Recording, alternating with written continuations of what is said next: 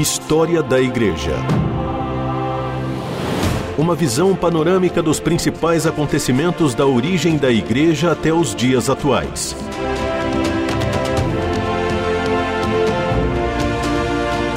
Apresentação do pastor e historiador Marcelo Santos. Olá, querido ouvinte da RTM, que alegria ter mais uma vez você aqui conosco no programa História da Igreja. Eu sou o pastor Marcelo Santos e junto com você nós estamos caminhando pela história do cristianismo, estamos chegando aí é, ao final desse período que a gente chama de igreja primitiva, na transição para a igreja medieval e com momentos históricos que têm um papel tão importante na construção daquilo que a gente conhece como cristianismo. Nós estamos estudando sobre as invasões bárbaras e a sua importância, o seu papel, e no último programa nós conversamos sobre esse primeiro momento das invasões bárbaras, né? os dois processos de assimilação e de invasão e a importância dessas invasões, inclusive na construção daquilo que a gente tem como Europa hoje. Nós entendemos e aprendemos que ah, os bárbaros são fundamentais para compreender a transição do antigo Império Romano, é tão unificado, tão poderoso, com uma cultura comum, com uma língua comum, para a Europa que a gente tem hoje, que é tão fragmentada culturalmente, politicamente. A transição se deve justamente a esse momento das invasões bárbaras. Eles começam, então, como a gente conversou no programa anterior, esse processo de invasão é exatamente no quarto século, a partir do ano 376. Os visigodos, sobre quem nós falamos no último programa, eles são os primeiros a conquistar o direito de se estabelecerem no Império Romano. E vários e vários outros povos vão acompanhá-los nesse processo de invasão e de conquista, e vão chegar aí vários outros, como os burgúndios, como os suevos, como os anglo-saxões, os francos, e vão aí se estabelecer naquilo que era o Império Romano. No final do século V, a gente percebe que os bárbaros já dominavam todas as regiões do Império Romano. Para você ter uma ideia, os francos e os burgulhões dominavam ali a região da Gália, os anglos e saxões avançam até a Britânia e os visigodos vão entrar na Espanha pelos montes Pirineus. Os ostrogodos vão assumir a região da Península Ibérica e os vândalos vão ser expulsos da Espanha pelos visigodos e acabam se estabelecendo no norte da África e da Mauritânia. Interessante, você deve ter notado aí né, alguma similaridade com o nome dessas tribos com povos que a gente tem hoje. Os francos né, vão dar origem à França que a gente tem hoje. Os alemanes, que são outro grupo, vão dar origem à Alemanha. Ah, os anglos e os saxões, que eram duas tribos, vão dar origem aos países de cultura anglo-saxônica.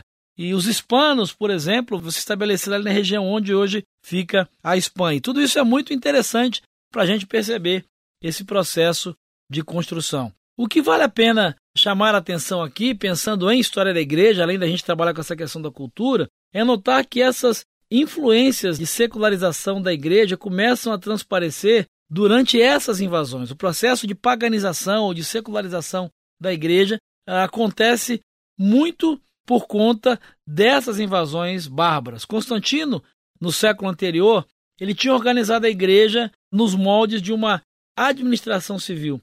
O colapso da administração resultante dessas invasões durante o século V, essa queda do Império Romano, as pessoas procuravam o bispo e a sua corte para obterem ajuda. E a gente percebe mesmo esse movimento né, de decadência do poder político imperial e uma ascendência, um crescimento do poder da igreja através do bispo de Roma. Nós já conversamos sobre isso. Esse é um fator bastante importante para compreender o surgimento e a ascensão da figura do papado.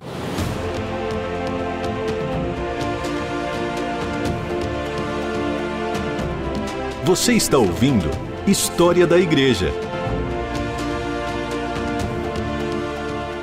Nesse processo de invasões dos bárbaros e paganização ou secularização da igreja, a gente percebe que a igreja mostra muito claramente que a sua influência diante da sociedade passa a não ser, a partir desse momento, uma influência apenas espiritual. Mas com a invasão dos bárbaros, a influência da igreja passa a ter características também político e administrativas, mesmo porque, com esse impacto da desordem, era muito difícil tratar com o imperador que estava distante. E aí, só lembrando né, que com a queda do Império Romano, com a invasão dos bárbaros, o imperador acaba mudando a sede, a capital do império, para Constantinopla, que era a capital no Oriente. Uh, uma outra coisa que é interessante é que mais tarde, no final do século V, com o Papa Gelásio, a igreja tenta se desvincular dessa situação, mas já era muito tarde. Antes da igreja tentar deixar o seu papel político, a população não se importava mais com quem governava. E é interessante que muitos chefes dessas tribos bárbaras, desses povos germânicos, até mesmo acabaram assumindo o controle de territórios que foram abandonados pelo governo romano. O que, que isso vai gerar? Qual a consequência disso? No ano 476, o chefe de uma dessas tribos, né, os Godos, conhecido como Odoacro, ele vai depor o último imperador do Ocidente e acaba definitivamente com o Império Romano Ocidental. E essa é a data que define, que delimita a queda do Império Romano, ano 476, quando o imperador romano é deposto por Odoacro. Né? No meio disso tudo, vale a pena chamar a atenção o fato de que a igreja permanece firme. Né? E agora tem uma nova missão, tem um novo desafio. Qual é? Catequizar essas tribos invasoras. Porque ela não poderia se opor a elas, porque se ela tivesse uma resistência a essas tribos, obviamente a igreja e toda a sua estrutura seriam dizimadas pelos bárbaros, que obviamente eram povos pagãos e tinham as suas religiões, tinham as suas práticas pagãs. Agora, isso não quer dizer também que a igreja deixou de exercer o seu papel político. Os reis bárbaros acabaram gostando dessa aliança, né? eles apreciaram ter a igreja como uma aliada e acabaram cedendo até mesmo terras para a igreja em toda a Europa Ocidental. Havia aí uma troca de favores, porque os líderes cristãos acabaram se tornando pessoas importantes, em alguns casos até mesmo como rei local, como rei daquela tribo ali. Porque como é que esses nômades pagãos acabavam se tornando cidadãos romanos? Através do batismo, através do professar a fé cristã. Vale a pena você lembrar, vale a pena a gente recordar que o império era o império cristão, que o cristianismo era a religião oficial do império. Então a forma e a maneira para que esses nômades, para que esses pagãos, para que esses, essas pessoas que não tinham uma identidade, uma pátria, pudessem receber a cidadania romana era através do cristianismo, consequentemente, através do batismo. História da Igreja. O passado e o presente contam a história da Igreja nos tempos atuais. Bom, o que a gente pode concluir observando esse tempo das invasões bárbaras e todo esse processo é de que as invasões bárbaras mudaram intensamente a vida do Ocidente, que é o nosso foco aqui nesse momento dentro da história da igreja. O desenvolvimento da Europa vai começar a acontecer logo após essas invasões. E até mesmo a divisão política atual que a gente tem, ela é resultante dessas invasões. Quando a gente olha para a igreja, a gente percebe que, por um lado, ela venceu o desafio que tinha sido colocado diante dela pelo Estado romano. Né? No caráter administrativo, ela consegue um certo êxito, ela consegue manter uma certa ordem. Né? O Earl Carnes, que é um historiador bastante conhecido, ele afirma sobre esse período que a igreja preenche o vazio no meio do caos, ou seja, ela continua a ser o único ponto de unidade no meio de toda essa fragmentação que é provocada pelas invasões bárbaras. Essa igreja também vai dar a sua contribuição ao converter esses invasores e manter assim muitos elementos da cultura romana. Mas nesse processo também a igreja tem que pagar um preço muito caro. Por quê?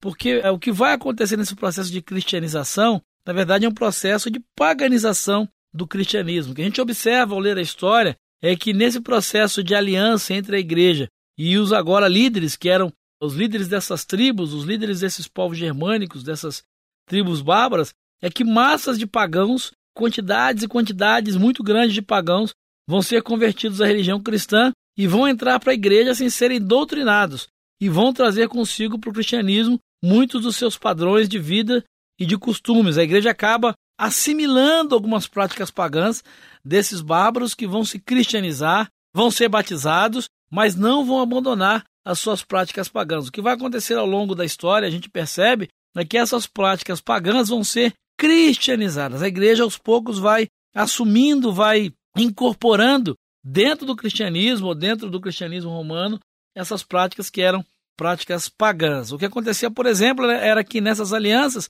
o bispo de Roma negociava lá com o líder tribal e nessa negociação, então, o líder da tribo chegava para o seu povo e dizia: Olha, a partir de hoje nós somos todos cristãos, nós somos todos convertidos ao cristianismo. E algum tempo depois, o bispo com seus auxiliares vinham e batizavam as pessoas, duas, três, cinco, dez mil pessoas. A uma só vez, mas não haver qualquer tipo de mudança real de vida ou de doutrinação clara. Com isso, muitas práticas ritualistas retiradas do paganismo vão encontrar uma porta aberta na igreja, tudo para que esses povos pagãos pudessem se tornar cristãos. Né, o resumo da ópera, o resumo dessa história é que a gente pode afirmar que as invasões bárbaras e a sua presença no contexto romano vão levar a igreja a querer resolver todos os problemas que foram resultantes dessas invasões.